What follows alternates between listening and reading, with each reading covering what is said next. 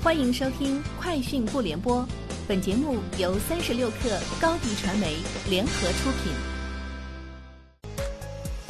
网罗新商业领域全天最热消息，欢迎收听《快讯不联播》。今天是二零二零年五月八号。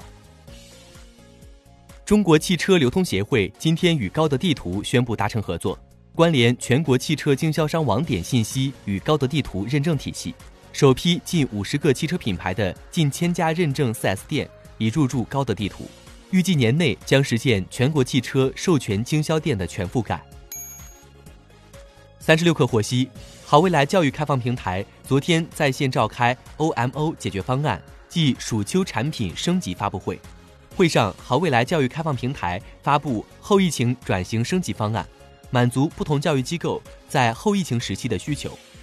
好未来直播云发布了2.0版本，升级课堂体验、教学服务、管理功能等教育服务功能。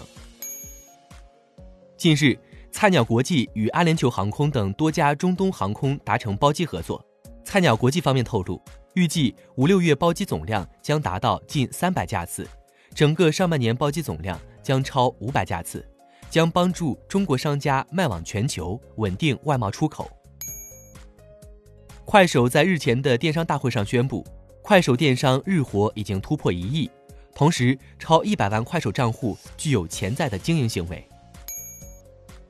据外媒报道，继去年开发出首款基于人工智能 AI 的光伏逆变器后，华为打算进一步将 AI 整合到其光伏业务中。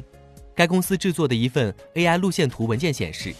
它将把 AI 集成到组串式逆变器中。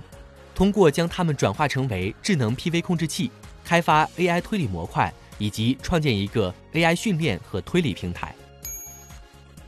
据路透社报道，日本任天堂公司表示，由于市场对 Switch 游戏机的需求激增，其2019年第四财季，2020年1月至3月利润飙升了百分之二百，其中其游戏《动物森友会》在发布后头六周内就创下了一千四百万销售记录。